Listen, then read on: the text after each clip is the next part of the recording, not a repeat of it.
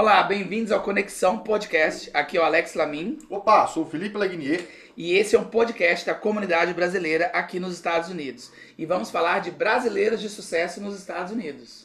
Hoje a gente está aqui com o Léo. Muito obrigado, Léo, por ter recebido uh, o nosso convite, ter disponibilizado o seu tempo para ter vindo aqui. Obrigado vocês pelo convite. O Léo é empresário, uh, possui uma loja de Classic Tuxedo uh, aqui em Boston. Também tem um business online de joias masculinas, isso mesmo? Isso mesmo. Casado, está aqui desde os anos 2000 nos Estados Unidos.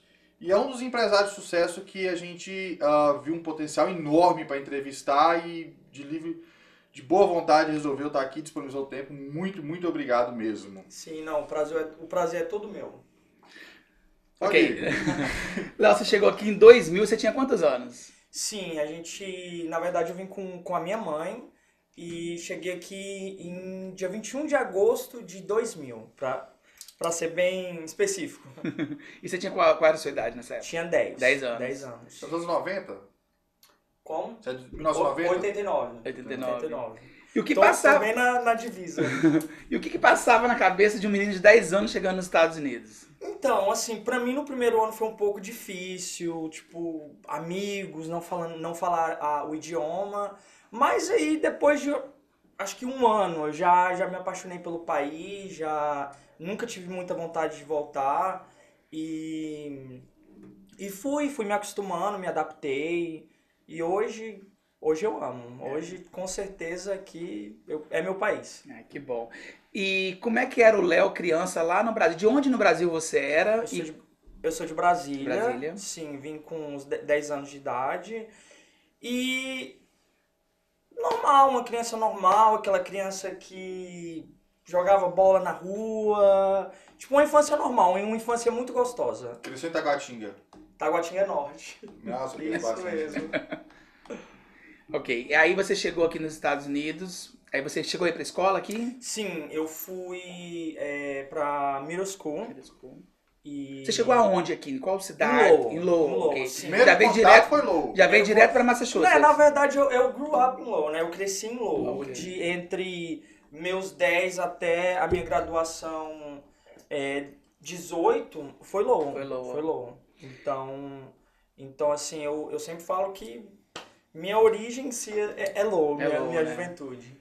E no caso, quando a sua mãe decidiu vir embora pra cá, qual era, o que, que ela queria do país? Qual era a ideia dela? Eu acho que é aquela ideia de muitos brasileiros, né? Uhum. É vir trabalhar, dar uma, uma vida Uma melhor melhor. para os filhos. E, mas eu acho que a ideia realmente da minha mãe era juntar o dinheiro, juntar uma grana, voltar pro Brasil e. É que, é, é- na verdade, nova. é aquela mentalidade de todo mundo quando vem, né? Todo Eu mundo. vou, trabalho tanto tempo, Sim, junto dinheiro e volto, né? E volto, Tá. exatamente. E hoje sua família tá aqui ou tá no Brasil? Então, meio que minha família é bem grande. Meus, meus avós tiveram 13 filhos. Uau. Então, tipo assim, num ponto, acho que em 2005, 2006, eu tinha muitos tios e tias.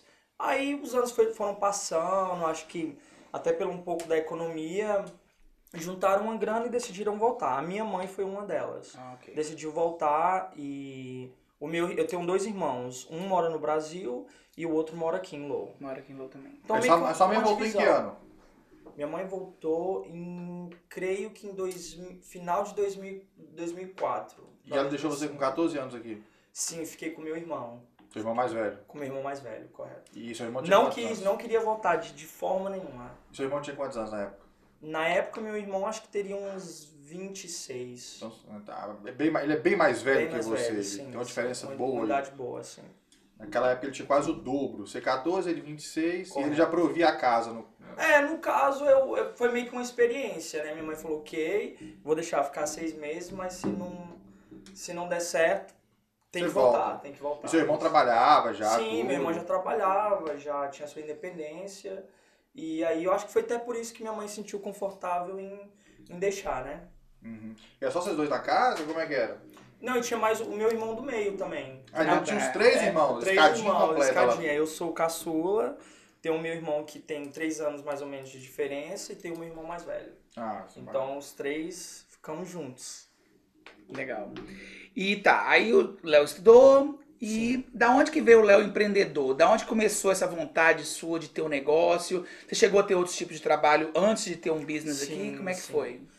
Então, é, como eu morava com meu irmão, sempre tinha aquela, aquela vontade de também ter aquela independência que meu irmão tinha. Você espelhava um pouco nele? Sim, sim, com certeza. Então, quando eu estava fazendo high school, eu já estava. é, na época eu trabalhava, acho que, era, acho que eu era sophomore. Eu trabalhava num, num gas station, numa loja de conveniência e tal.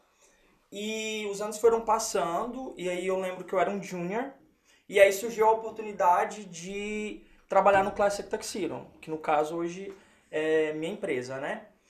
E na, eu comecei a. Eu queria realmente trabalhar não só pelo dinheiro, mas é interessante pelo o free tux, que eu ia pro prom, né, na, no, no junior year.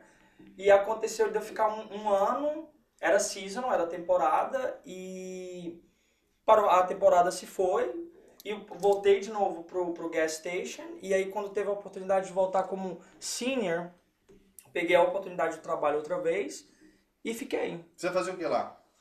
Eu comecei como, tipo, sales associate, vendedor. Vendedor mesmo. E aí os- tive a oportunidade de ficar não só como temporário, o seasonal, né? Mas ficar mesmo é, funcionário fixo. E, e aí daí foi história. Eu comecei como vendedor, depois fui subir nas escadinhas, é, peguei a gerência, depois a gerência da loja consegui a gerência do armazém, que era uma das posições maiores que tinha. E em 2015 teve a oportunidade de Mas é- takeover. Mas vamos lá, você começou na, no Classic Tuxedo como vendedor. Sua Correto. primeira posição foi vendedor. Correto. Você tinha experiência de vender? Não, não tinha, cara. Eu não tinha nenhuma experiência como vendedor. E, pra te falar a verdade, eu acho que as três primeiras semanas eu até pensei que, tipo, não era pra mim. Não só pelo fato de ter que lidar com o público é, bem perto, né? Mas pelo inglês também. Porque mesmo naquela época, depois de muito tempo tá- já ter passado, é, a linguagem é muito diferente. Tecidos, colarinho. Tipo do cliente também é diferente. Você veio de uma gas station, loja Sim, de... sim, também. Então, tipo assim, era bem, bem específico, termos muito, muito específicos. E aí, tipo, no começo eu falava, nossa, não sei se vai dar pra mim não. Mas fui tentando, peguei como um challenge, né? E tô aqui. E aí, e aí você começou, você começou sem experiência nenhuma e passou muito perrengue. Passei. Tem algumas passei. histórias de perrengue que você lembra assim do seu começo, que você fala, caramba. Cara, eu acho que, tipo, às vezes a pessoa mesmo não entendeu, eu dar uma travada numa, numa palavra difícil. E foi isso, foi, foi assim, no começo foi difícil, mas pouco a pouco, com a experiência, aprendendo vocabulário novo, deu tudo certo. Legal. E no caso, é, quando você. A loja que você estava trabalhando na casa já era na Newbury Street já? Ela não, já- então, eu comecei em Uber, Ok. A loja era em Uber. era em Uber, Ok. no Uber Mall, que ho- hoje em dia eles fizeram um redevelopment. Aham. E eu comecei como. é, eu, era, um- eu era um junior high school. Comecei como part-time, aí depois voltei no ano, no ano depois. É, no Uber mesmo. E depois de Uber, quando eu peguei uma posição fix, fixa, eu fui pra uma loja em Sogas, que na época tinha é, uma loja em Sogas na Rota 1. E de lá eu peguei a, gere- a gerência de Sogas e depois me transferiram para Beverly.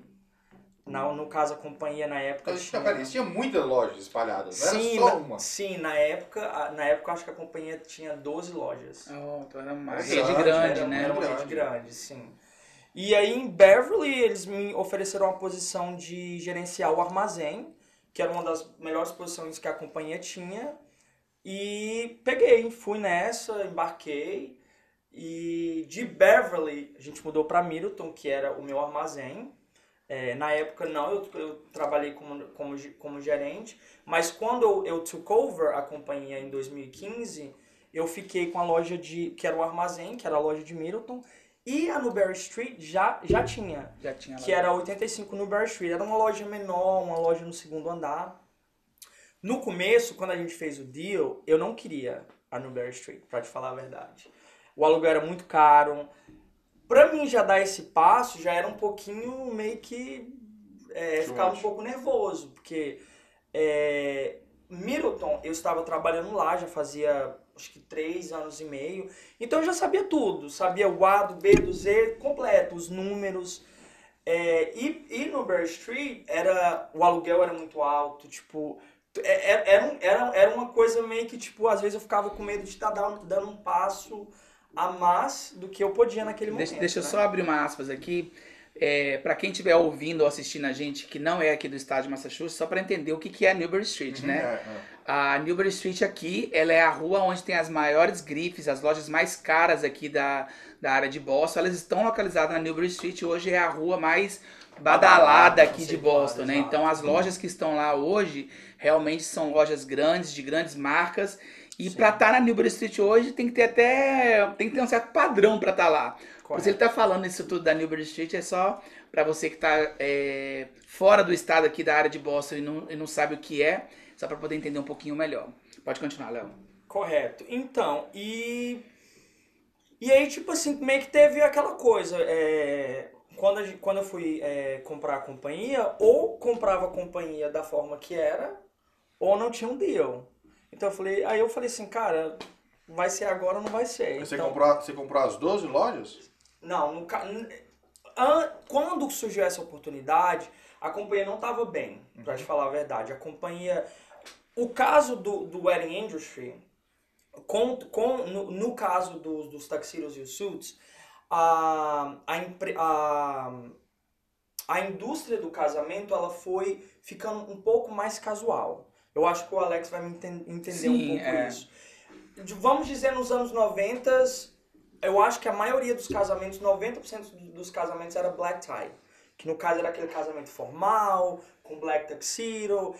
E os tempos foram passando e as pessoas foram casando é, mais casual. Às vezes com um terno normal, um terno cinza, um terno azul. E, e eu acho que isso afetou muito a indústria do, do tuxedo shop. No caso, eu assim, no meu ponto de vista, eu acho que naquela época a companhia não se readaptou ao que estava no momento, que era o que era mais é uma coisa mais casual, um terno, trousers com colete, tipo uma calça e um colete, uma coisa mais beach wedding, vamos dizer Sim. assim. E como a companhia eu acho que não não seguiu em frente, eh, se adaptou ao que o, o mercado estava pedindo naquele momento, ele meio que não, não souberam se lidar e aí acabaram desistindo. E eles estavam em, em crise financeira, assim dizer, né? Sim. Que, em- em- não tá, tava em queda no mercado. Correto. E aí você entrou num barco que já tava, fun- que já tava pelo que você me fala, já tava afundando. Sim, é, era, era já a indústria em si ela precisava se renovar naquele momento, porque senão a tendência era só afundar mais ainda. E aí você pegou quantas lojas na época?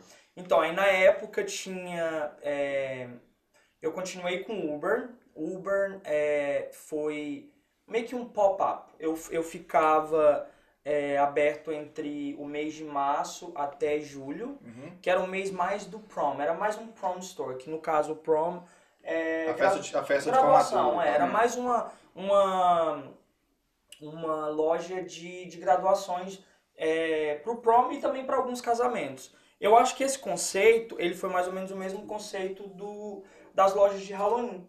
Elas abrem, elas ficam abertas durante dois meses, três meses, acaba aquele período e fecham as portas. Aí você continuou com o Aí eu continuei com o Uber.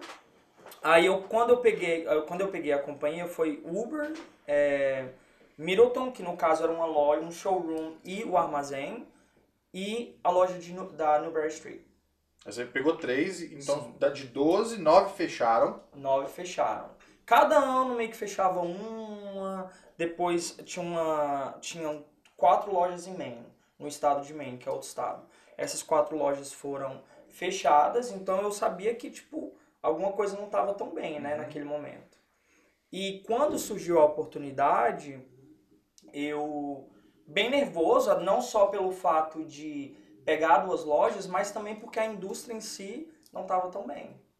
E aí você pegou, você pegou três, no caso, um armazém. Sim. Só para entender, você pegou um armazém, a loja de Uber, que era temporária, Correto. e você pegou a loja, a loja Newbury Street, que era a única fixa que você tinha. Sim, a de Middleton também era uma loja. É, era, é um armazém muito grande. No caso, tinha 3.800 square feet. Então a gente fez um, um showroom, um storefront. E para trás era onde a gente arma- armazenava todo o estoque. O estoque do aluguel e o estoque da venda. Entendi. Lá em Middleton. Isso, em E é Middleton. longe pra caramba daqui, né? Não, é na 114, é entre, entre Denver e Peabody. Não é tão longe assim, não. Ok, e aí você estando ali na, nesses anos trabalhando ali na Newbury Street, é, por ser né, uma rua tão conceituada, obviamente você tem um- uma cartela de clientes um Sim. pouco mais exigente, né? Correto. E aí eu queria saber se você já recebeu na sua loja, porque a, a Newbury tem muitas celebridades que vão na Newbury, sim, né? Sim. Fazer compras. Se já teve assim alguma celebridade que foi na sua loja, se tem algum protocolo diferente para receber essas pessoas, como é que funciona isso? Sim, a gente, no começo, a gente recebeu um apontamento, é, do, no caso do Jason Tatum. Eu, pessoalmente, não conheci-lo. Então, a gente fez um apontamento normal, como para qualquer um outro cliente. Ele chegou, eu não conhecia ele, eu comecei a fazer a ordem dele. Foi um, um terno sobre medida. Era pro, pro ano novo, pro, pro ah, New Year's Eve. E ele é um jogador de basquete, muito famoso. O jogador de futebol americano, não? Não, basquete, do Celtics. No caso, eu não, não sei se hoje ele tá no Celtics, mas Na no- época. na época ele, ele era do Celtics. E. E Ah, aí eu, cara, eu fiz assim, mas não sabendo quem ele era. Depois que, o, na época, o meu funcionário, o Josué, ele pediu pra tirar uma foto com ele. Aí eu vi que realmente ele era famoso. Depois fui dar uma pesquisadinha e tal, e vi que ele era realmente bem famoso, bem famoso. Já no, no caso dos, dos outros apontamentos, é, do- é, a gente já fez alguns ternos para ele, então aí a gente já fez mais uma exclusividade, até porque para não ter aquela muitas pessoas entrando na loja querendo tirar foto, e aí a gente teve a a, a maneira de um dia específico para ele, pra gente fechar a loja e ter aquele mais para ele se sentir tranquilo, se sentir mais É que é confortável. um momento mais né? particular da pessoa e não Sim, quer, íntimo, né? é, Sim, sim. certinho. E a gente já fez, acho que uns quatro ternos para ele. Oh, que legal. Vocês fazem terno sobre medida também, não só aluguel, Sim, né? a gente, na verdade a gente tenta focar em tudo. Quando eu quando eu peguei a companhia, é, o a indústria em si, o foco era o aluguel. Ok. 90%, 90% era aluguel, 10% venda. O meu objetivo era quebrar um pouco isso, até porque o aluguel ele tem um ciclo de muitas etapas. A pessoa tem que vir, tirar as medidas, escolher, pega o té, vem para buscar, faz a última, a última prova, usa, retorna, tem que fazer toda a lavagem, a- a- na devolução, fazer o restock para fulfill outras ordens. Então, o meu objetivo era tentar a venda. A venda era uma coisa mais simples, tirava mais ou menos uns três steps de toda aquela eh, produção no aluguel. Você tira a lavagem, você tira o retorno do cliente, Sim, na verdade eu vejo o cliente duas, mais ou menos duas vezes. Na venda, faço a, a marcação no terno e a costureira faz toda a alteração. A pessoa vem mais uma vez, faz a última prova, ficou bom, levou. Na acabou. venda é só isso. Só isso. A venda é bem mais prática, vamos dizer assim, do que o aluguel. E aí o meu objetivo era esse, era tentar tentar focar mais na venda para não ter toda essa produção, é, toda essa produção que tinha o aluguel. E os anos foram passando. Hoje a gente faz mais ou menos 50-50. É, eu ia perguntar isso. É, o aluguel, eu acho que ele é uma coisa tradicional no mercado americano. Eu acho que nunca vai sair do mercado. É uma, é uma, é uma, eu acho que a pessoa já cresce com a ideia, não, eu vou alugar o meu terno pro meu casamento, vou alugar o meu, o meu tuxedo pro prom. Até porque o tuxedo, ele é um, ele é um, um traje que você não usa muitas vezes. Exatamente. Então, para que, que eu vou comprar um traje que eu acho que eu vou usar uma vez ou duas vezes na minha vida? Então, a pessoa tem muito esse conceito. E qual que é mais lucrativo para quem tá no, quem tá no business, no seu business? Cara, porque, porque eu vejo diferença, peraí, eu vejo diferença. O cara, quando ele se aluga um terno, você compra o mesmo produto. São ternos. Correto. O mesmo produto. Você separa um estoque para venda e um estoque para aluguel, Correto. correto? Correto. Seu estoque de aluguel você tem um custo maior, porque você tem que ter a lavagem, você tem um reestoque dele. E se Correto. você fez ajuste, você tem que tirar o ajuste depois, porque Correto. Um aluga é um tamanho, depois quando o alugar é tamanho diferente. É uma produção. Então seu tanto. custo é muito maior no aluguel do que na venda, Correto. correto? Correto. E você já tem suas despesas fixas, então se você dilui elas, a mesma coisa. Qual que dá mais lucro, a venda ou o aluguel? Na verdade, o que dá mais lucro é a venda do terno sob medida. Por que, que é o- a venda, a- o- além do terno ele já ser feito com a medida específica do cliente, ele tira um pouco de toda de todo aquele custo para pagar um, um tailor, uma costureira, para fazer todos aqueles ajustes. E pelo fato de o preço em si, ele vai pelo tecido. Então, uma venda que eu faço, vamos dizer assim, começando entre 700 dólares e pode ir até 3 mil em um terno, um aluguel é 200, 250. E mesmo numa compra já num terno feito, 300, 299, 399, 499. Então, pelo valor ser muito mais alto no sobre medida, Uhum. então o lucro, o lucro é bem mais alto no sob medida. Agora, tem o caso do aluguel também. O aluguel long term, ele traz muito lucro. Porque é um terno que pode ser usado e reusado muitas vezes. Então também tem o seu benefício também do aluguel. Para mim, no caso, né? Matematicamente falando, a compra pro, pro cliente é melhor. Ela tem um benefício maior. E quem aluga o terno por, por long term, por, assim, por um período grande? Não, então, no, no caso, assim, do, do lucro ser, ser, ser lu- lucrativo no long term, é porque eu comprei o terno, correto? Certo, Você veio, eu aluguei pra você. certo. Veio o segundo cliente, eu aluguei Ah tá, a segundo cliente rotatividade dele é alta. Você, você Exatamente. fica muito tempo ganhando dinheiro em cima do mesmo do Do mesmo mesmo, terno. produto, É. correto. Então, long term tem muito lucro no aluguel Entendi, entendi. e entendi. não tanto no sobremedida ou a venda. A venda foi feita, Acabou, já a era. peça acabou, já era. Então tem seu benefício, pro, pro, pros and cons. Entendi. Léo, você trabalhando com terno, aluguel, vendas, ou seja, trabalhando na área de casamento. É, o ano de 2020 mostrou para nós todos que trabalhamos nessa área aí que a pandemia veio para, tipo, fechar muita coisa, mudar muita ideia de muita gente, principalmente quem trabalha com eventos, que foi muito afetado. Como é que foi? Não, não é que a gente ainda não terminou, que a gente ainda está no meio disso tudo.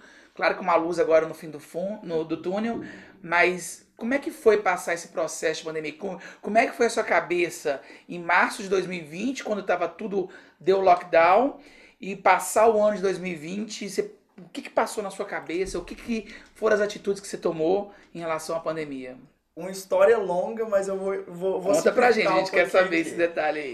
Cara, eu acho assim, quando a gente fechou dia 16 de março de 2020, na minha cabeça era uma coisa tipo no máximo quatro, seis semanas. Iludido. E, Aham, também pensei a mesma coisa. e assim, as semanas foram passando, a gente viu que é, a coisa não estava diminuindo e, e muito pelo contrário, estava piorando. E os meses foram passando e eu realmente eu fiquei muito preocupado.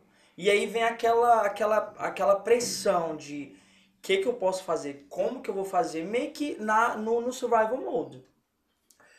Nesse período é, de abril, maio e junho, eu realmente eu não sabia o que fazer. Eu estava, eu falei assim, eu estava até pensando que não teria uma, uma, uma certa luz.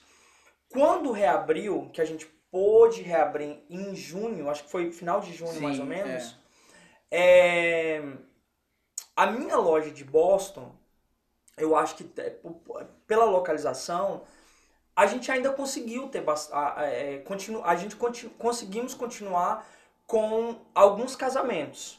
E com isso eu vi, ok, então eu acho que dá para se manter com isso. Vamos tentar abaixar as despesas, mas eu acho que vai dar pra gente se manter. Isso foi em julho, né? Que você tá falando? Isso Junho. foi ju- é, final de junho para julho. Pra Júlia. No caso, Middleton, que é o, o armazém e uma loja também, todos os casamentos foram postpostos.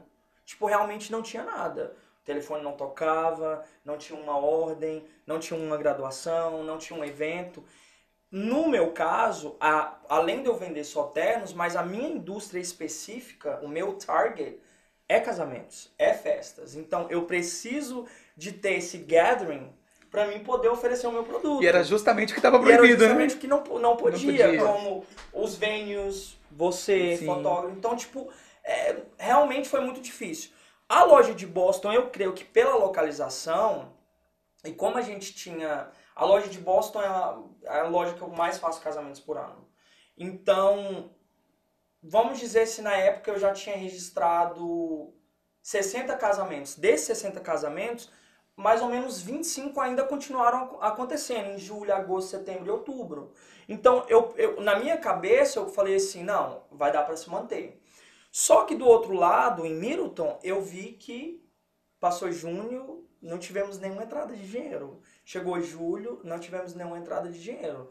Então, é, foi difícil eu tomar essa decisão, mas eu decidi fechar o armazém, fechar a loja de Middleton, porque para mim que já estava literalmente fazendo só para pagar as contas, para mim ter que retirar aquele dinheiro para pagar uma loja que não estava fazendo nenhum dinheiro, que não tinha como se manter, para mim foi tipo entrar em, em survival mode, é fechar uma, um armazém, uma loja que não é, não, não, não, não tem tanto volume com a loja que é que dá lucro, que tem que tem um, um- um lucro, né? Então decidi fechar, fechei em agosto e a loja de Middleton e foquei em Boston, foquei na loja da Newberry Street. Ahn, outubro, Não, mas julho, antes, julho teve aquela quebradeira na Liberty Street. sim. Como é que foi? Como é que foi estar ali na Newbury e acontecer aquele movimento que todo que É, aconteceu? no dia 4 de julho teve Sim, o movimento sim, o Black- do Black- Live Matters, Correto. mas que uma das... Da, uma das, não, vou reiterar, acho que a rua mais afetada Foi a Newbury Street. Sim. Eles quebraram muita coisa ali. Sim. Você né? chegou a ser afetado? A galera não, botou eu, eu não, cheguei, eu não, na verdade, a, a loja de baixo é, chego- chegaram a não quebrar o vidro em si, mas rachar o vidro, mas muitas lojas foram afetadas. Graças a Deus, eu acho assim, no que eu já estava passando com mais uma coisa, pra mim eu acho que seria o, o topo, entendeu? Mas graças a Deus na minha loja não aconteceu nada e conseguimos passar. Eu acho que, de- querendo ou não, afetou um pouco. Eu acho que as pessoas já tinham aquele medo de sair de casa, então, pelo fato do, do da manifestação, eu acho que as pessoas ainda ficaram mais é, com medo de ir para Newberry Street. Então, querendo ou não querendo, eu acho que de uma certa forma afetou não só a mim, mas a todos naquela rua. você, e você teve um noite de apreensão, porque você, como um dono de Sim, loja, Sim. teve, né, teve gente que dormiu dentro da loja, que colocou segurança Sim, extra, reforçando. Foi só uma noite, foram várias noites, porque a quebradeira foi geral naquela Foi rua ali, muito, né? foi muito feio, foi muito feio. É, quando aconteceu, na verdade eu já tinha, eu já tinha fechado a loja, fui pra casa e aí durante a noite a gente começou a ver as notícias, né? Então no caso é, a- tem a- a- as câmeras de segurança né, na loja e o alarme da, da porta.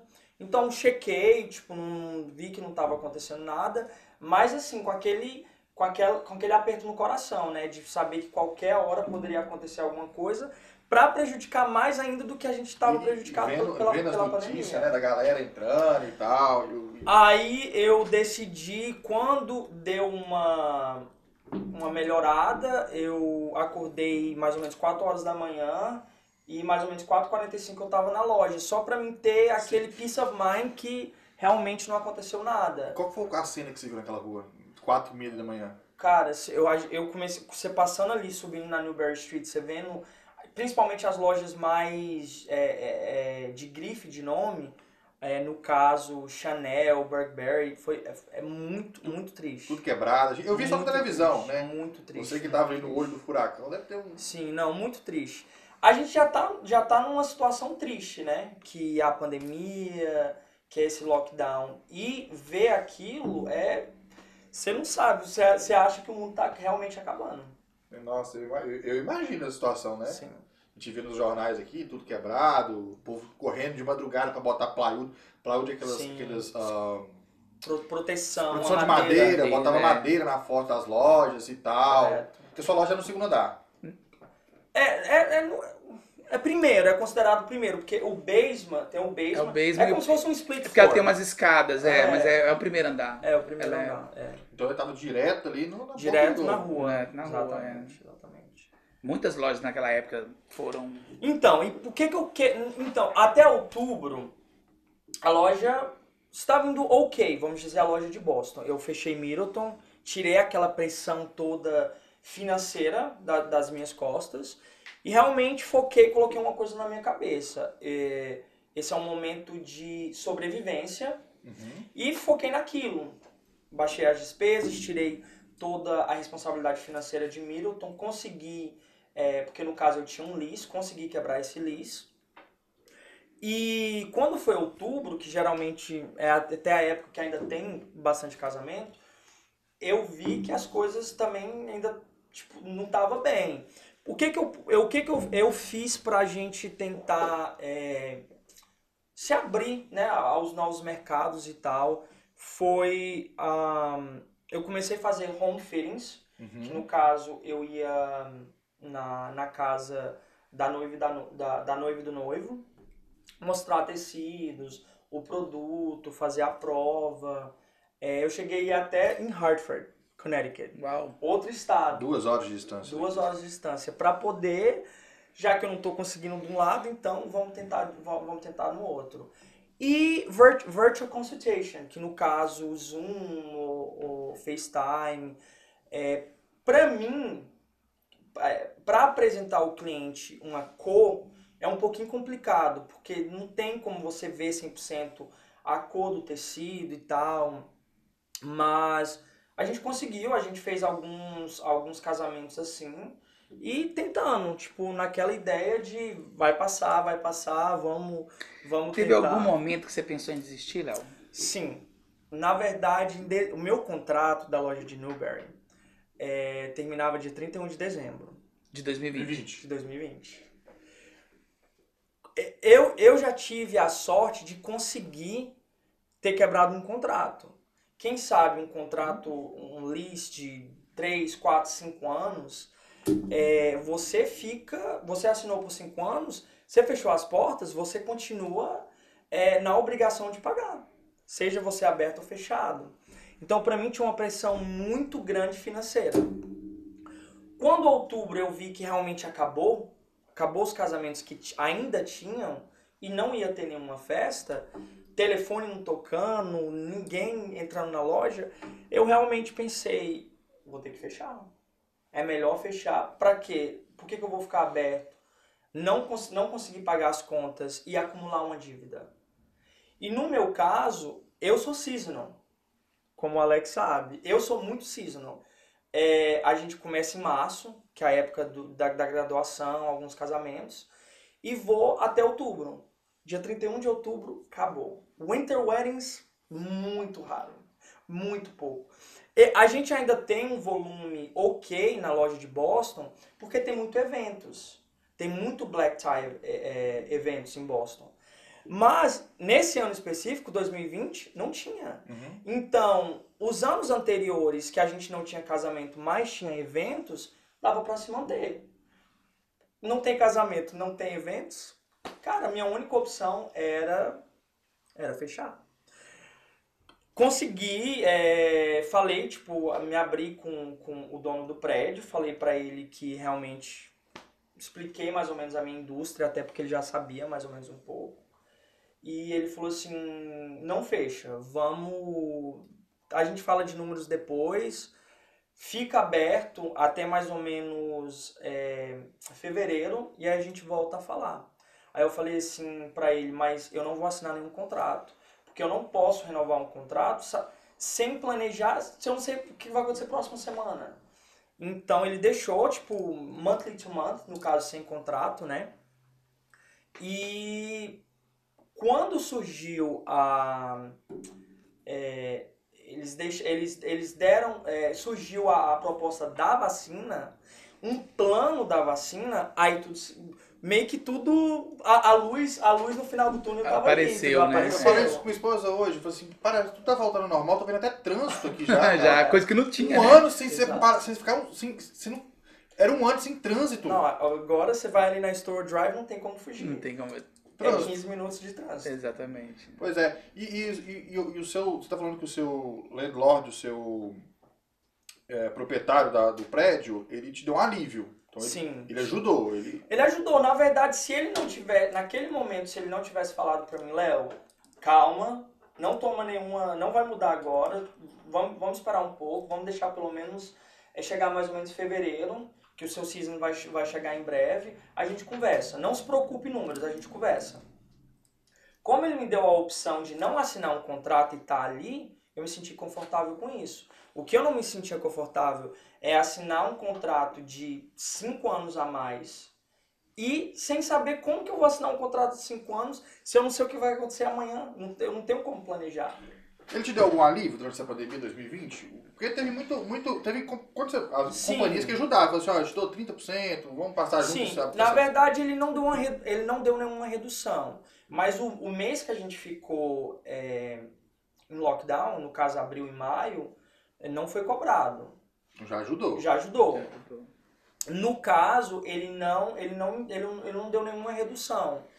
Como a gente tava, quando a gente reabriu em junho, eu acho que pelo fato de realmente a gente ter muito casamento e nem todos foram postpone, a gente conseguiu se manter.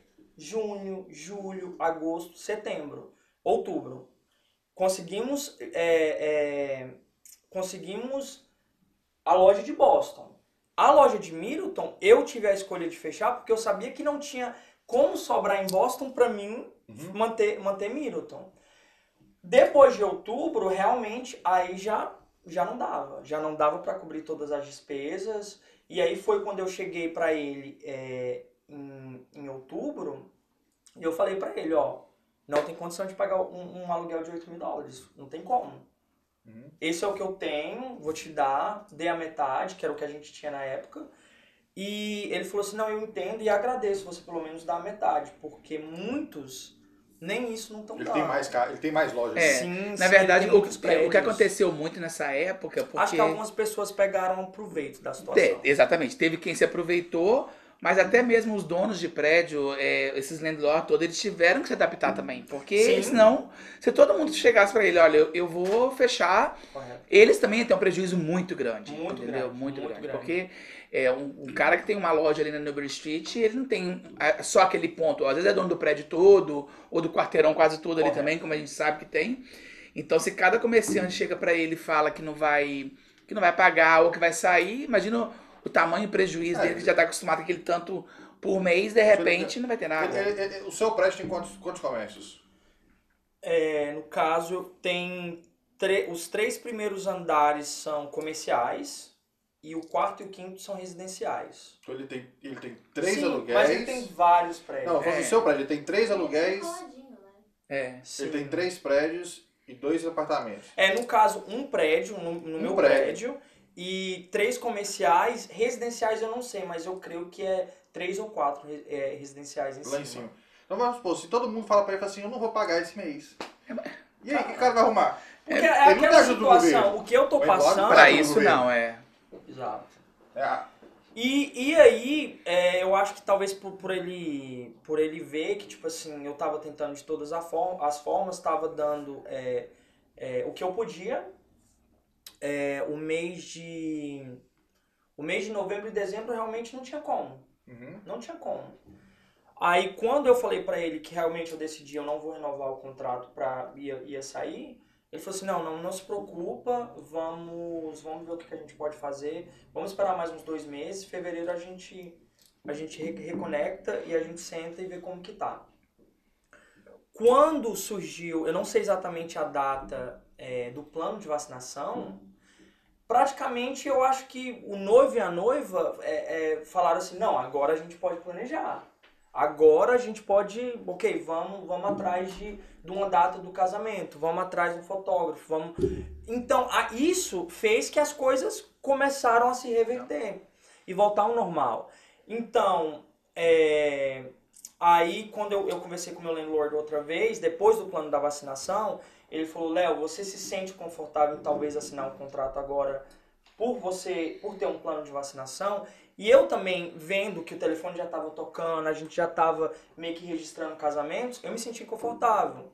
Não me sentia confortável com aquele valor que era inicial, mas eu fiz uma proposta para ele, ele não aceitou exatamente a minha proposta, mas ele acabou me dando um ano de, de aluguel e uma redução de 50%. Então, uma redução de 50%, metade, é muito. É muito.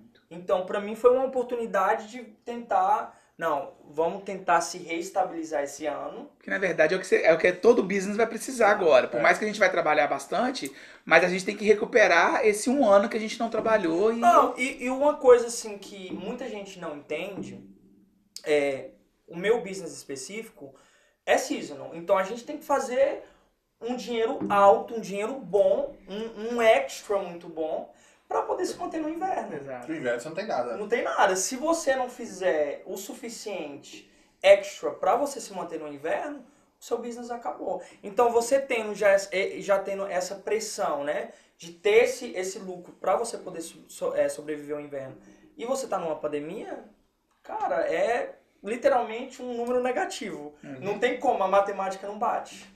Mas com essa redução do aluguel, aí eu acho que tem como uma planejação, uma, uma, uma forma de poder se reestabilizar. Esse ano você já começou a receber, já, já melhorou. Sim, nossa, esse ano eu acho que março, é, só para você ter noção, a gente já começou a é, registrar mais ou menos entre 4 a 5 casamentos toda semana. Toda semana. Nesse, no mês passado, em março, já No fez passado. 4, 5 por semana. Casamentos, registro de casamentos. No caso, é, a noiva e o, noivo vêm na loja, ou fazem a ordem da compra, ou fazem a ordem do aluguel. E aí tem o wedding party, que no caso é os padrinhos, o noivinho, que é o ring bearer, o pai da noiva, o pai da noiva. Então é um cliente que está trazendo 5, 6, 7, 8, 9 clientes, entendeu? Entendi. E graças a Deus, eu acho que esse ano, Esse ano vai, esse né? ano vai, esse ano vai. Tem que ir, né, Léo? Não pode. Sim, sim. Não, Não, pode podemos parar, ficar né? mais um ano parado. Eu achei interessante você estava falando aí, que foi exatamente o que a gente também passou no nosso business. Eu acho que todo mundo que trabalha nessa área de casamentos, de eventos em geral, passou a mesma coisa. A gente não tinha respostas. Eu não, eu não conseguia me programar para a semana seguinte, porque eu não sabia como ia ser, o que ia acontecer, porque todo mundo fala assim, todo mundo tem que ter uma reserva. Claro, todo mundo tem, mas a gente pensa assim, reserva Tem pra uma reserva pra... pra... para três meses, quatro meses ainda vai. Agora, para um, Um ano, um ano, ano e meio, Impossível. é impossível ter uma reserva tão É grande assim, É né? impossível. E realmente acho que todo mundo passou e graças a Deus agora a gente está vendo essa luz aí. Bastante pessoas já vacinadas e as coisas realmente dando aquela aquecida no mercado de eventos Sim, agora, né? sim, sim. Léo, deixa eu te perguntar, você estava falando, eu fiquei pensando aqui. É, trabalhar com o que você trabalha te requer, às vezes, ter um conhecimento de tecido, Sim. de tendência, Sim. o que está se usando, cores. Correto. Como é que você faz? Você faz algum curso, estuda alguma coisa, procura saber? Como é que conta um pouquinho como é que é esse processo? Então, eu, eu acredito assim, eu acredito muito. é, A pessoa nunca pode se sentir autoconfiante. Eu acho que você pode ser o melhor no que você faz, mas você tem que estar sempre se buscando é, knowledge, é, Conhecimento. conhecimento. Não adianta. E não importa, você pode ser um cabeleireiro, você pode ser um fotógrafo, tem novas técnicas, tem novos tecidos, e a minha área é o mesmo. É a mesma. O que eu faço para mim me manter é, atualizado é, tem, na verdade, do- é, dois cursos. Cursos, é, é, workshops, que um é em Nova York, que a gente geralmente todo, todo janeiro eu vou, eu passo três dias, e tem um em La- em Las Vegas. O de Las Vegas é bem maior, que é mais ou menos em outubro. Mas pra mim, outubro ainda é um pouquinho complicado. Pra mim, ainda eu ainda estou no meu pique. Mas no janeiro é o tipo todo ano já tá no meu calendário. Tenho que estar, tá, tem que ver as tendências, tem que ver o que que, que vai vir no mercado, até para mim me atualizar, para mim comprar outros produtos para o mercado. É, a tendência ela muda, as cores ela muda. Não adianta eu querer tudo bem, tem, tem o black tie ali que é bem, é o, é o básico, bem tradicional, né? tradicional e tal, que não tem como você acrescentar muito. Mas hoje em dia, um exemplo, eu acho que as pessoas elas não estão nem tão ligadas no tecido ou até na marca, mas sim no corte, como fica no corpo. Eu acho que as pessoas são muito mais hoje em dia é muito mais específica no fit do que no próprio, na marca, no tecido. E, e com essas tendências, isso vai mudando todo ano, todo ano. E se você não atualizar, você, sua empresa, vai ficando para trás. Você vai ficando para trás. Exatamente. E no, no meu caso, é, o meu mercado em si, tenho, eu tenho competição como qualquer um outro. Eu acho que o meu segredo em si é não focar no que está do meu lado, e sim focar no que eu tenho. No caso, a gente construiu uma.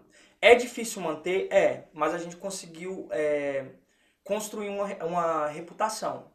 A gente temos five stars no Yelp, temos five stars no Google, ganhamos todo ano no, no Wedding Wire, um, The Knot, uh, Best of Boston, que é o maior a premiação em Boston. Só que a gente tem que manter. Então não adianta eu ser autoconfiante e falar assim, ah, minha companhia tem vários prêmios, eu sou o melhor. Uhum. Porque aí, consecu consecutivamente, vai, eu, vou, eu vou ficar para trás. Então, o, eu acho que assim, a minha ideia que eu passo para os meus funcionários e eu tento passar para o meu cliente é como se eu estivesse vestindo o meu irmão, ou como se eu estivesse vestindo a mim mesmo, como que eu gostaria de ser tratado. E eu, eu creio para mim que esse é o meu segredo de sucesso no Classic eu, eu ia falar agora, porque é, eu sou uma pessoa que usa o seu serviço, já tive o prazer de estar lá na sua loja, ser atendido por você, e eu vejo que você realmente tem um atendimento totalmente personalizado, você gosta do que está fazendo, Sim. você tem, a gente vê prazer naquilo ali, além de tomar aquela champanhe geladinha que você sempre oferece lá, né? É, é sempre legal fazer um toast. Né? Exato, né? né? Então, é... Sem um brinde não é, não, não, não, tem celebração. E no caso, quando você vai contratar alguém para sua loja, você também passa isso para o seu funcionário, para que mantenha essa linha. Sim, sim. Na verdade, o meu, o meu conceito em si, talvez seja até um pouco. Para outras pessoas de visão, acho que está um pouco errado.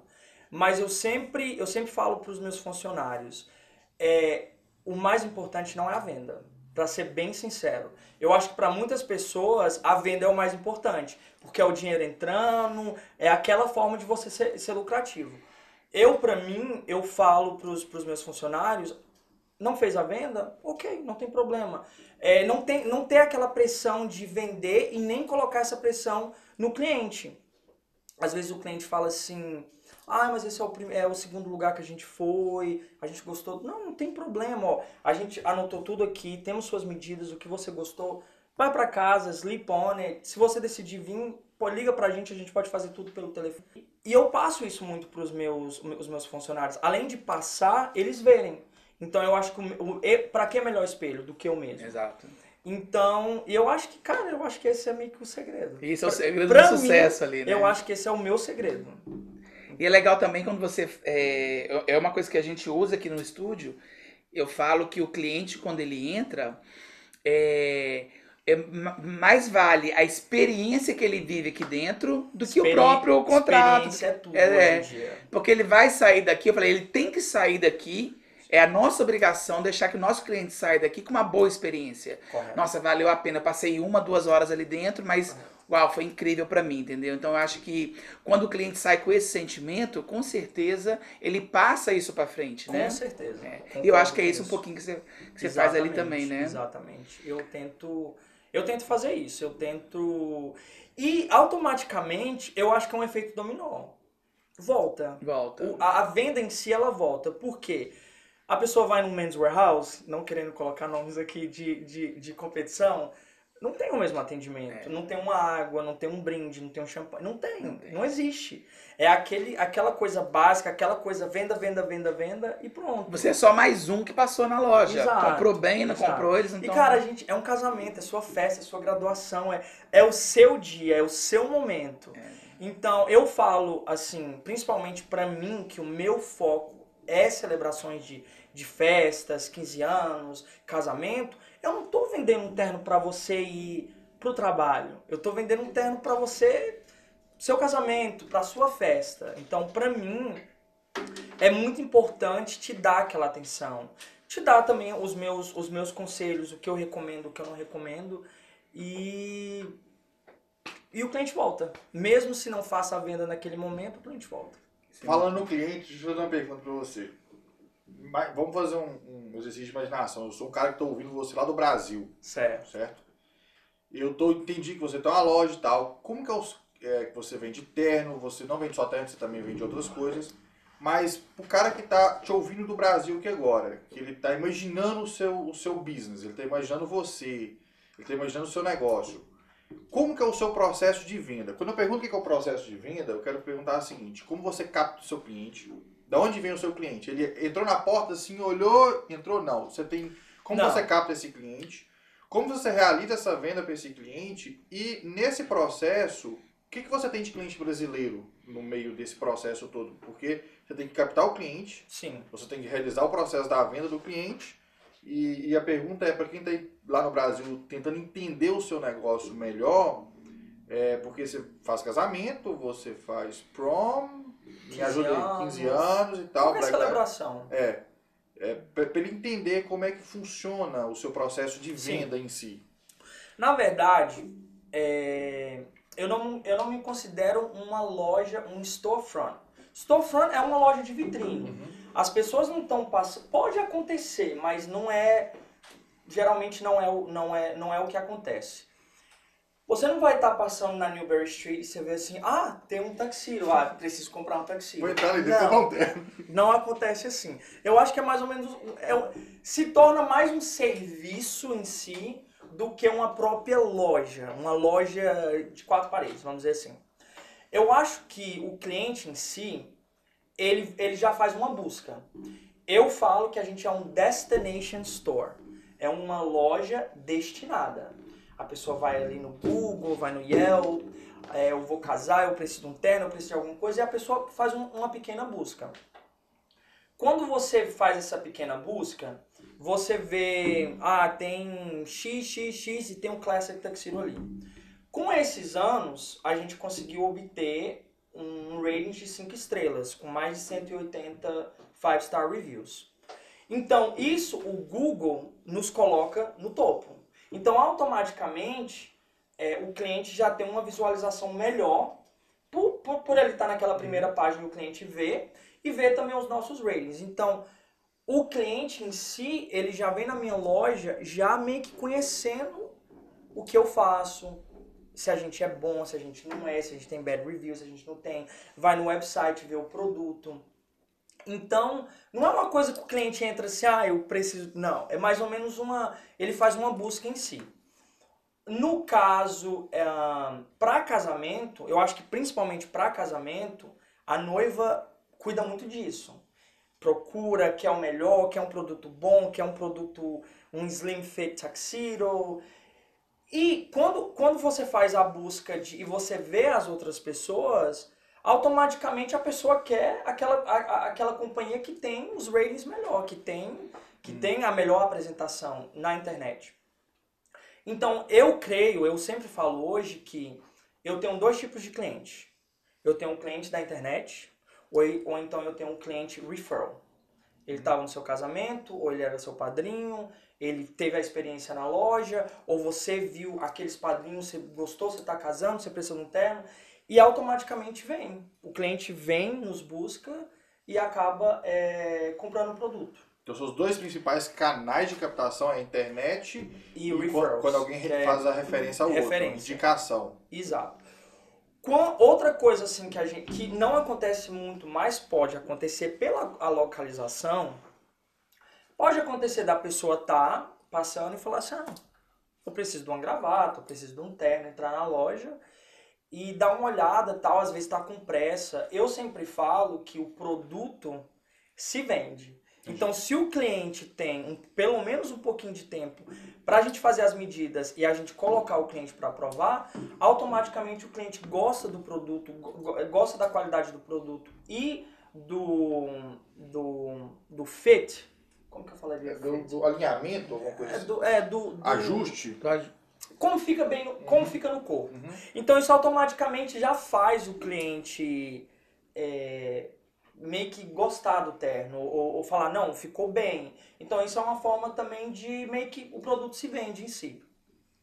Ah, voltando à internet, eu acho que é isso. O, o segredo do Classic Tuxedo é dar o melhor para o cliente e automaticamente o cliente colocar um feedback no Google, fazer um review e, e, é difícil manter, porque quando o cliente também vem na loja, o cliente vem com aquela mentalidade.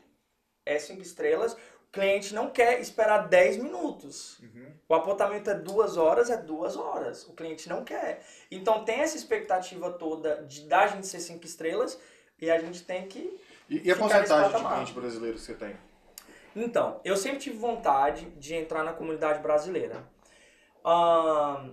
Quando eu, eu, eu peguei a empresa, eu comprei a empresa, é, eu sempre tive vontade, até porque a gente não tinha, a gente não. Muito, muito difícil a gente fazia é, casamentos brasileiros. É, ti- Tive vontade, mas nunca sabia por onde começar. Aí eu acho que veio, meio que surgiu. Eu acho que eu conheci a Raquel primeiro. Não, você conheceu eu. Eu vou ser primeiro, é. Porque Eu lá conheci- no, no evento que a gente faz da, do No- Expo, no né? Bridal Show No em Bridal Show, yeah. Em si, eu nunca fui, até pelo, pelo, pelo meu começo, eu nunca tive esse budget pra mim investir em Marketing. em marketing. Então, o meu objetivo, como eu conhecia o que o- eu trabalhava na loja, eu sabia o que o cliente estava precisando, o meu investimento maior era criar experiência e ter um produto 10, ter um produto bom. Então, eu sempre deixava o marketing por último. Só que automaticamente o meu marketing era te dar essa experiência. Era, era, era ver todos esses pequenos detalhes. E com isso, o meu marketing foi os meus reviews, foi as premiações, foi as referências. Então, conheci o Alex num, num, num Bridal Expo, que era o único marketing que a gente fazia, era o Bridal Show, naquele momento. E aí a gente começou meio que se conectar, falando de casamento e tal. Aí surgiu o Bride to Be. É, a gente- aí a gente fez um, um Expo, no caso, brasileiro, né? Voltado para a comunidade Isso, brasileira. voltado para a É. comunidade brasileira. Porque esse Expo que a gente se encontrou, ele era totalmente, Totalmente americano. Isso. O Léo tava todo ano, a gente também. Aí a gente se encontrava só naquela época Só do ano, na- né? Naque- naqueles dois dias. Naqueles dois dias que a gente passava sábado e domingo ali, realmente Correto. o dia todo. E ele ficava no mesmo corredor que a gente, então a gente sempre Exato. sentava ali na hora do almoço, trocava uma Uma ideia ideia. e tal. Verdade. E era só americano e a gente tava ali no meio do, do- pegando esse americanos. mercado, né? E aí a, a Raquel também teve lá, ela Sim. foi visitar a gente, te conheceu. E aí a gente fez um evento brasileiro, que é o Bride to Be, Bride to Be. que ele já era naquele formato, mas pro, pra comunidade brasileira, né? Correto. E aí, desde então, desde esse evento, aí surgiu. Surgiu, surgiu a referência do, do, do Alex com as noivas e os noivos dele. A Raquel também manda muito casamentos pra gente. E aí os referrals, então, tipo assim, meio que, meio que a bola andou. Hoje uns 10% do sua, do sua, do sua venda é brasileiro? Deixa eu tentar fazer o cálculo aqui. A loja de Middleton era mais, tinha mais brasileiro, eu acho que talvez pela área, não sei. Eu acho que eu, acho que eu, acho que eu falaria 10%.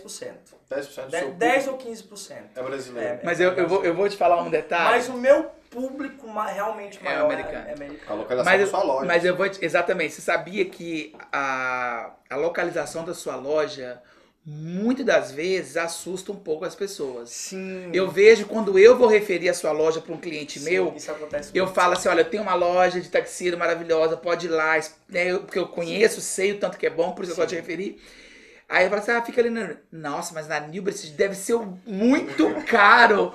E eu falo assim, olha, Te Vai lá. garanto que não, a experiência que você vai ter, vai lá, olha. Não, e a gente perde muita venda por causa disso. Muito casamento brasileiro por causa disso. E é Eu já tenho um preconceito, né? é, de achar que é porque A caro. gente meio que se encaixa num padrão. Você falaria que o brasileiro ele tem, ele tem preconceito pela sua localização? Ele tem aversão Eu, não preconceito, mas eu ele- acho que talvez que seja caro? assusta um pouco, talvez por, por, por assimilar a localização com talvez o preço. Com preço. Não, é. eu tô usando a palavra preconceito. Não, mas na verdade, mas a gente, tem, a gente tem os dois tipos de, de, de cliente, no caso. Vamos dizer, o brasileiro. Exato, Tem exato. aquele que vai querer ir porque é na Newbury Street. Sim, O meu terno é da Newbury Street, mais lá da um classe status. que seria, é um status. correto. E tem aquele que quer, porque às vezes fala assim, olha, a gente tem um, um- Acontece muito aqui.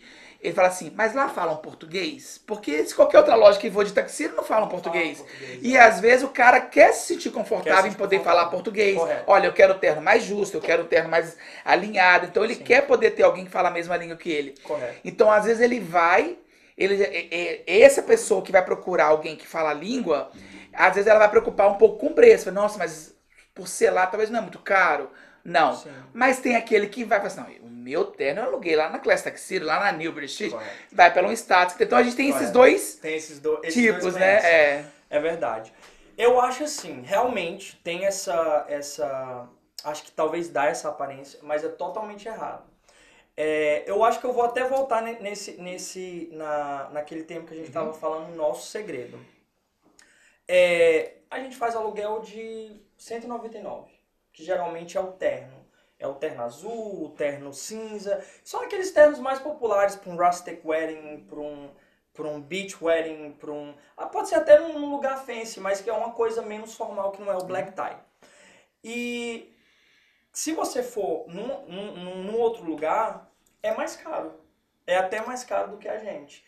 E para mim, eu, eu falo também para os meus funcionários, não importa se você está alugando o starting price 199 ou se você está comprando um terno de 3 mil, você vai ter o mesmo tratamento. Não, não tem essa diferença. A gente não, a gente não coloca é um cliente porque quer fazer um sobre medida, vou, vou oferecer uma coisa especial. Não, é exatamente o mesmo ah, o mesmo tratamento para um é o mesmo tratamento para outro. Sobre preços, outras lojas têm, têm o preço até maior do que o nosso, bem mais alto do que o nosso.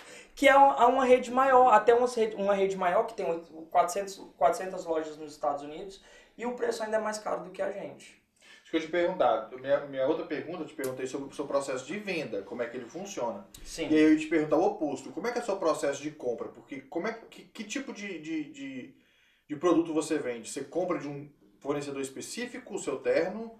Por exemplo, esse terno azul que você está usando, ele é do mesmo fornecedor que vão estar todos os ternos na sua loja? Ou você produz sob medida? Como é que funciona o seu processo de compra? Então, pro aluguel, a gente tem que focar, acredite ou não, pro aluguel, o tecido ainda tem que ser até melhor do que talvez um sobre medida. E eu vou te explicar por quê.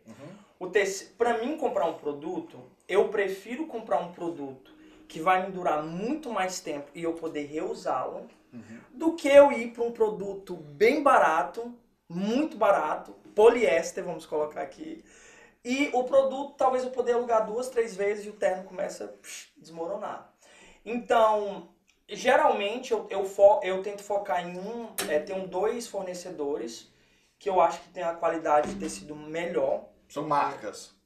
no marcas também, mas mais o, a- o, o nosso foco no- o nosso foco no aluguel é é mais a qualidade em si, Ok. porque isso vai me gerar a possibilidade de manter esse terno muito mais tempo. Ahn, nessa, nessa, nessa feira de, de workshop é, que tem em Las Vegas e tem em Nova York, é, eles apresentam as coleções novas. Então, por mais que eu use o fornecedor X, se eu ver um produto bom e que eu gostei, que eu acho que vai ter é, uma entrada boa no mercado, eu vou, eu vou pegar aquele produto. Talvez eu não pegue com aquele, com aquele, com aquele fornecedor. Mas é por isso que a gente tem que ir nesses workshops, tem que ir nesses eventos, para conhecer produtos novos, lançamentos e também para se atualizar. O do sobre medida, é, eu uso dois fornecedores. E a verdade, eu uso dois fornecedores porque um é muito caro. Então é realmente não é para qualquer, tipo, não é. O cliente não tem esse budget. O cliente não quer gastar 3 mil dólares no terno. O cliente não vai gastar mais dinheiro no terno do que o vestido da noiva. Então, tipo assim, eu, para mim poder oferecer um pouco de tudo, a gente tem um high-end, que é um fornecedor italiano, que o terno é feito na Itália, do chinês, que é, é tecidos italianos, a gente só trabalha com tecidos italianos, porém é, a fabricação é na China. E por isso o custo é bem, bem menor do que uma coisa feita Isso na no Itália. sobre medida. Isso no sobre medida. O cara vai, tira a medida da sua loja, você pega aquela medida, pede um prazo pro cara, envia pro seu fornecedor, ou italiano ou chinês, Correto. e ele te manda esse produto de outro país para você? Correto. E qual que é o tempo dessa janela toda que acontece? Quatro semanas. A gente gosta de falar cinco. Pra que se caso, segurança, né? se caso acontece alguma coisinha, a gente tem mais ou menos cinco dias, né? No caso, five business days. É, eu gosto, eu sempre falo cinco semanas, mas no caso, geralmente, quatro semanas tem tá, tá na loja. Aí a gente vai iniciar o processo, você fez todo o design, você escolheu o tecido, você escolheu o forro, você escolheu a lapela, quantos botões, você escreveu um monograma, fez tudo, da forma que você queria. O terno chega em quatro semanas, você faz a primeira prova. Geralmente, o terno já fica bem. Só que aí a gente vai dar nossas as su- sugestões. Vamos afinar um pouquinho o braço, vamos diminuir um pouquinho a manga para mostrar ma- mais o, o, o, o branco da camisa ou a camisa em si. E aí a gente faz a marcação, a costureira faz as alterações, próxima semana você vem e volta. No terno sobre medida, a gente gosta de deixar uma última prova duas semanas antes do casamento. Caso você ganhe um pezinho, perde um pezinho, conforme Que acontece muito, o que né? acontece? Nem nessa pandemia, então. Não fala Você não. não tem noção. Não, mas sério mesmo, teve casamentos que a gente fez é, em janeiro, fevereiro do ano passado, que eram pra vir buscar tipo, em agosto, que não aconteceu, e a gente ficou com terno, a gente guardou. E fazendo as provas agora, porque uma coisa é o seguinte, pra diminuir o terno é fácil, agora pra Pra aumentar, o aumentar. terno, é. aí é complicado. E aí quando acontece isso, o cara tirou as medidas, como é que você faz? Então, aí os caras tiram a medida, a gente envia, é, a gente tem um, uma plataforma que a gente faz tudo online, envia. É, no caso, na Itália, é tudo handmade, é uma coisa mais old school. Joga o tecido, faz a, a- o desenho, corta na tesoura. No caso da China já é uma coisa mais industrializada. O tecido é jogado na, na onde é eles colocam o tecido reto e o corte ele é todo feito numa pelo, pelo um laser. Uhum. Então é, é bem mais rápido, né? E o produto, é, o custo do produto fica bem mais baixo. Porque lá se gasta mão de obra italiana Sim. e cá você gasta É máquina. a mesma coisa, um terno sobre. Se eu fosse fazer. Eu, eu tenho uma opção de fazer é, o terno sobre medida é, num supplier aqui nos Estados Unidos. Mas um terno que talvez eu ia oferecer para o cliente por 600, aqui eu ia oferecer por 1.500 ou mais. O código- A mão de obra americana é muito mais cara que a chinesa. Com certeza, Entendi. com certeza. Tem uma coisa, Léo, que eu, eu já vi acontecer e que requer também de você estar sempre alinhado lá na loja, né? Sim, sim. Eu sim. vejo que tem, toda vez que você vai lá na loja, lá tá sempre bem arrumado. E eu já tive cliente que foi lá, olhou você com uma roupa assim, não, eu quero um terno igual ao dele. Sim. Acontece isso, né? Ó, nessa experiência, quando eu comecei, a gente começou, tipo, trabalhando com caque, uma camisa social de botão, sem blazer, é, sem, não, não mesmo com terno mesmo. Só que, pela minha experiência, eu fui percebendo que o cliente, ele, se você não tá bem arrumado, então o cliente fica um pouquinho assim, É. não, não tem tanta alta confiança em você. Então, ne- nessa experiência, eu falei assim, não, vou, tentar mudar um pouco, vou tentar, vamos se arrumar, vamos colocar todos os funcionários de terno. E aí eu vi, tipo assim, uma, uma diferença enorme do, da autoconfiança do cliente com a gente, bem vestido, ou não tão bem vestido. Hoje, às vezes, eu tô com terno, e eu uso, to- todos os meus ternos é o meu produto eu amo meu produto, eu confio no meu produto, então eu vou, eu vou, eu vou, é, eu vou mostrar o meu produto. Então, às vezes o cliente chega lá e às vezes o cliente nem procura, o cliente fala, eu quero igual você. É. E tipo assim, pra mim isso é, isso mostra que realmente a gente tá fazendo certo. Gente- Tá Alguma coisa a gente tá fazendo certo. E não, e é interessante porque é, eu quando você quando eu tive lá a experiência que eu tive e às vezes eu cheguei do jeito que eu queria e quando você foi tirar a medida e falou assim, não, a gente vai fazer assim, assim. Isso. Aí quando, aí quando eu olho pra você, todo bem vestido, todo bem alinhado, pra, pô, se o cara Eu tá vou assim, confiar. eu vou confiar. exato. E exatamente, eu confiei e o resultado foi É perfeito. porque assim, né? eu acho que em qualquer indústria não adianta. A apresentação é tudo. É, Às vezes o produto pode ser bom, mas se o produto não tem uma apresentação exato, boa, é aquela imagem é a primeira que vai ficar, hum, talvez não seja tão boa. Então isso vai no nosso visual, o, É. o visual do funcionário, o meu visual, ah, porque a gente tá ali de frente, na loja, a gente tá representando. Então é, a não só a gente, mas a loja também tem que ter uma apresentação Exato, boa, é. tem que estar limpo. Você não vai chegar numa loja e você vê os tempos todos empoeirados, você não vai querer pagar um preço, não vai, Não, não, é. vai. Você agrega valor ao seu produto, Sim, né? Com, com certeza. certeza. Você tem quantos funcionários hoje lá? Ó, pós-pandemia, a gente tá com. A gente tá com 4. Porque ah, pré-pandemia tinha mais. 14. Foi o survival mode que você falou É. mais cedo. Você De cortou 14 custo. para 4. Eu tinha 14 funcionários na, na loja. Sim, a gente tinha é, 4 na produção, que no caso é no armazém, é, fazendo estoque, Uhum. fazendo, é, fazendo toda a- o tagging, que no caso cada, cada item tem o seu label para facilitar o estoque. Costureira, é, duas pessoas na loja. Na loja de milho tem a loja de Boston. É, e agora a gente tem só a loja de Boston, foca só na loja de Boston.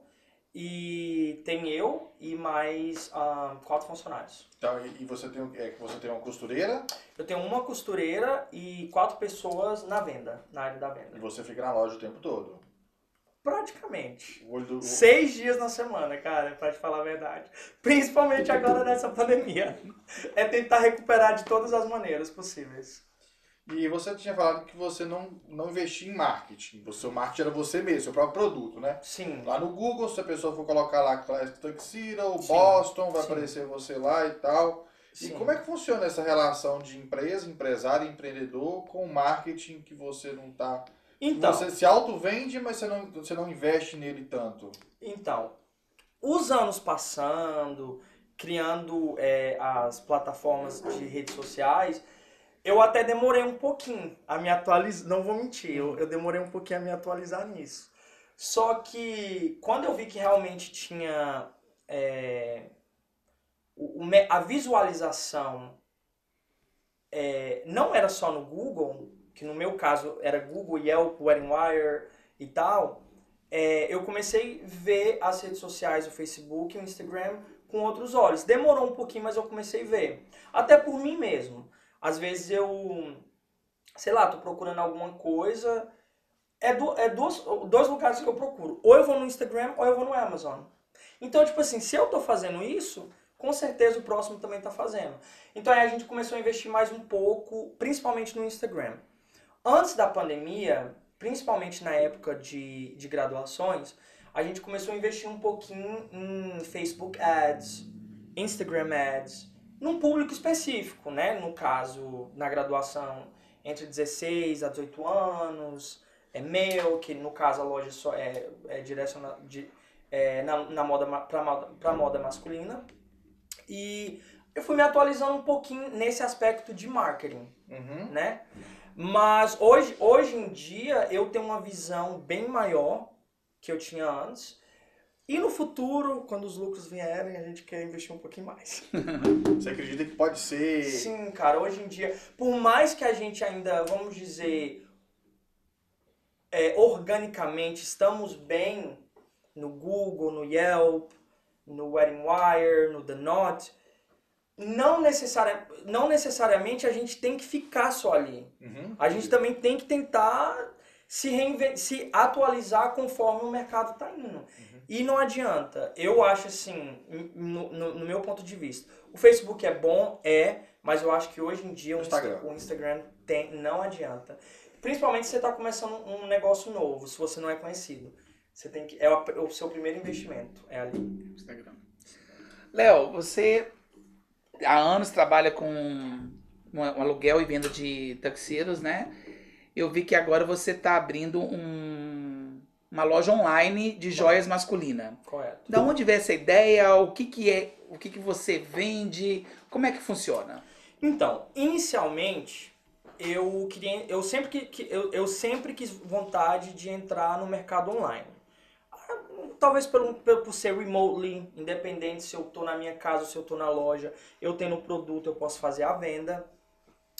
A minha ideia no começo é realmente focar no terno, até porque eu já tô no terno. Só que o terno, ele, ele é um pouquinho complexo. Por quê? Como eu falei antes, hoje em dia as pessoas é mais concentrada em como o terno vai ficar no corpo, até mais do que o próprio produto. Então, eu consigo oferecer o meu produto de qualidade, independente se é na loja ou se não é na loja. Mas pro, pro terno ficar perfeito no corpo, eu ainda preciso ser old school. Eu preciso ir lá, fazer a medida, pegar aquele detalhe. Eu, eu, vou ser, eu vou ser o judgment disso. E online, o que, o que é, me deixa um pouco com medo é isso. É eu saber que eu não tenho essa. Esse contato, digamos Eu não assim. tenho esse contato direto com o cliente. E eu já ter construído o que eu construí e usar o nome da minha empresa e eu acabar meio que desconstruindo aquilo que a gente já construiu, aquela experiência, aquele cuidado, a- a- aqueles detalhes. Então, eu falei assim, cara, eu tenho que entrar, mas o que, que eu posso fazer? Aí eu mais ou menos pensei é, alguma coisa que não necessariamente você precisasse de tamanho. Tipo, ou seja, roupa eu ainda preciso de tamanho. Então aí foi quando eu, é, surgiu a ideia de, de fazer alguma coisa que não tem tanta é, competição e não é um marketing que, que, tá, é, que ainda é tá- talvez visto de uma boa maneira ou é, é um mercado muito pequeno, que é na moda masculina. A moda masculina você vê semijoias para mulheres e tem muitos, Muitos, muitos. Então a competição é muito grande. Eu digo até que é um mercado até saturado, porque Sim. Não, a cada 10 pessoas Sim, que você vai ali, quatro vende semijoia, né? Então, E aí, o- no meu. No, aí surgiu é, a ideia de- da, da, da joia masculina. Até porque o bracelete você não precisa de um tamanho, um colar você não precisa de um tamanho, um, um escapulário, que é bem popular hoje em dia na, na, na moda masculina, é, não precisa de tamanho. E, volto a dizer, é, o marketing online, ele é a apresentação. No caso, é a imagem. Você é fotógrafo, você Uhum. sabe muito bem disso. Então, é, é uma coisa fácil, tipo, é, é mais fácil de você conseguir fazer a venda por não ter todos essas, essa, esses detalhes com, com a roupa e surgiu a ideia da, das joias masculinas.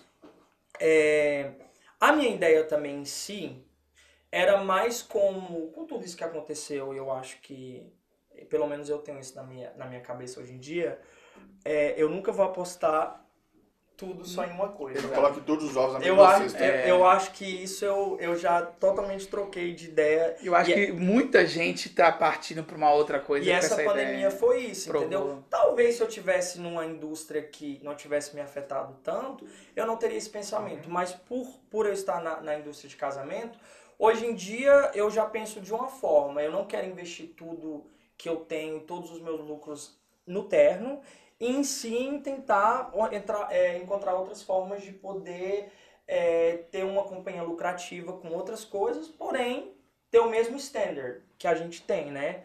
É, chegar ne- nesse patamar de, de, de qualidade, de reviews. E aí surgiu a, o LF mesmo, que é que é a, as joias, semi-joias para o público masculino, para o homem moderno. E tá, tá até bem. Tá? No Eu- caso é só tá- venda online que você faz. Então, eu coloquei na loja uns, uns dis- displays. Na verdade, eu já até fiz vendas. Eu ia até te falar, porque querendo ou não, você casou o terno. Sim. Porque como você já sim. tem um público masculino, que é os Então que é vão lá pra fazer o terno, então aí agora com a joia masculina, casa Exato. a venda, né? Eu coloquei, a minha ideia, eu fiz um display, mas a minha ideia não era essa, não era vender pro meu, pro meu cliente do Classic Tuxedo. Era mais pro, pelo produto estar ali bonito, a gente tirar a foto, fazer um marketing. O produto tá onde eu trabalho, eu posso fazer todo o investimento, todo, todo o trabalho de marketing, stories, fotografia ali, Ali. eu não preciso sair. e fazer o shipment. A ordem foi vendida online, o produto tá ali, pega a caixinha, faz uma coisinha, já, manda, enviou. já enviou. Então até para ser rápido, né, um envio rápido. E tá dando certo, tá? A gente já vendeu vários, vários braceletes na loja para os nossos próprios clientes, que não era o que eu realmente pensei em focar, e as vendas online estão vindo. Hoje em dia, é, como, eu, como eu falei do Instagram, é, a gente quer focar mais é, em algumas regiões. Miami, praia, um, o homem moderno, o pessoal gosta de ter coisas, coisas novas, coisas diferentes. São Francisco, é, Nova York. Então, o marketing em si que a gente está fazendo é no Instagram e é em algumas áreas específicas. Específicas. Querendo ou não, esse tipo de produto te requer é, ser mais agressivo no marketing Sim. e você vai estar vai tá abrangindo assim Sim. o país inteiro, né? Sim, sim. Ah, hoje em dia a facilidade de envio é muito fácil. É. É muito fácil. E o custo do envio também não é alto. A joia ainda simplifica isso, porque é uma peça pequena. Para me mandar um terno pro, pro meu cliente, o meu custo vai sair mais ou menos 15 a 20 dólares. Por quê? Hoje em dia as empresas não cobram pelo peso, e sim, e- e sim pela dimensão da, da caixa. Então não tem como eu te enviar um terno numa caixinha pequena, É. entendeu? Tem, tem que ter um certo tamanho, até pro terno não ficar muito dobrado e tal. Então essas, essa foi a, esse foi um dos pontos de tomar a decisão e ir meio que na área de, de, de semi-joias. E o cara que tá, tá ouvindo você agora ou te vendo pelo vídeo, se ele quer pesquisar sobre a sua loja de semijóias, aonde que ele faz, aonde que ele vai, Então, hoje, aonde que ele procura? Nesse momento a gente só tá no, no Facebook e no Instagram, a gente tá fazendo as vendas. É, a gente tá em, em andamento para a conclusão do website. Uhum, É, mas o Instagram é lf.deals. uhum. Um, e pro Classic Tuxedo é, temos o website, é www.classictuxedo.com e também estamos em todas as re- redes sociais. E, e outra coisa que eu te perguntar sobre a sua loja de joias masculinas, ah, como é que você, você vende o quê? Você vende ouro, você vende o brac- bracelete? Então, todas as peças são semi-joias. Ok. Ela, ela é feita pro, é, no banho ouro 18 ou no prata. Porém, todas as joias também podem ser feitas no ouro 18. Em si, o meu mercado, como o meu mercado é um mercado online, eu, eu tentei é, requerir uma coisa mais affordable Ok, um valor menor, uma, uma certa. até, até porque para um cliente ir comprar uma, um bracelete no valor de 3 mil dólares para um bracelete de 99, eu tenho que ter uma certa reputação muito grande para o cliente ter essa confiança em fazer esse valor da compra. Então a gente é, é, obteu mesmo um, a semi-joia pelo custo, né? Para poder é, ir num mercado, mercado mais popular. E você está trazendo esses produtos da- daqui do Brasil, do Brasil, Sim, daqui dos toda- Unidos? todas as semijoias é feita no Brasil. São feitas lá no Brasil, No Brasil, elas vêm para você e você revende ela aqui correto. A gente faz a seleção do, dos designs, a todo o gente controle de qualidade. controle de qualidade. É, na verdade é todos feitos lá, só que a gente faz um pouco aqui. Mas as seleções do, do, dos modelos, das pedras, todas são feitas por mim e eles fazem ah, e mandam pra gente Entendi. aqui em Então é, é bem é, personalizado. Personalizado. Você decide o que O- vai vender. O que eu, o que eu estou tentando fazer é para não ficar uma coisa, principalmente vamos dizer assim, hoje em dia o mercado é online, mas se a gente for focar em Boston, eu estou tentando ter um pouco tipo de limite em peças. Para talvez eu não ter, você ter, todo mundo ter, chegar a um ponto de todo mundo ter, entendeu?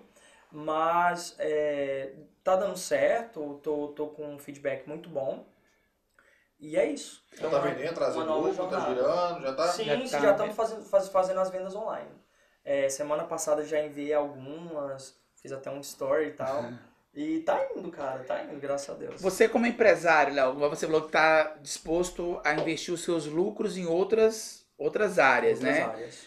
Então não para aí. Hoje Não. é a Class Taxiro, é as joias masculinas. Você tem ideias de fazer outras coisas também? Então, não vou mentir pra vocês, eu acho que a indústria de casamento é minha paixão. Eu acho que eu acho que qualquer coisa que você faz, que a pessoa tá com essa energia boa, feliz, é uma indústria que eu me apaixonei. Então, assim, a pandemia me deixa assim um pouco preocupado pelo que aconteceu na nossa indústria, mas a, a indústria de casamento ainda é minha, minha paixão.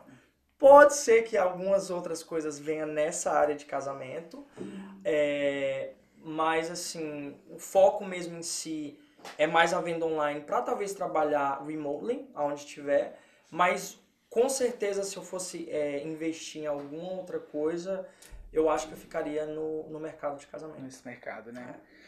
Hoje, Léo, a gente vai entrando agora numa reta final aqui do nosso bate-papo. Hoje, se você ah, olhasse para trás, lembrando do Léo que chegou aqui com 10 anos de idade, você faria alguma coisa diferente do que você fez? Se arrepende de alguma coisa? Alex, eu acho que não. Sabe por quê? Eu acho que nos meus próprios erros foi aonde eu encontrei é, a acertar.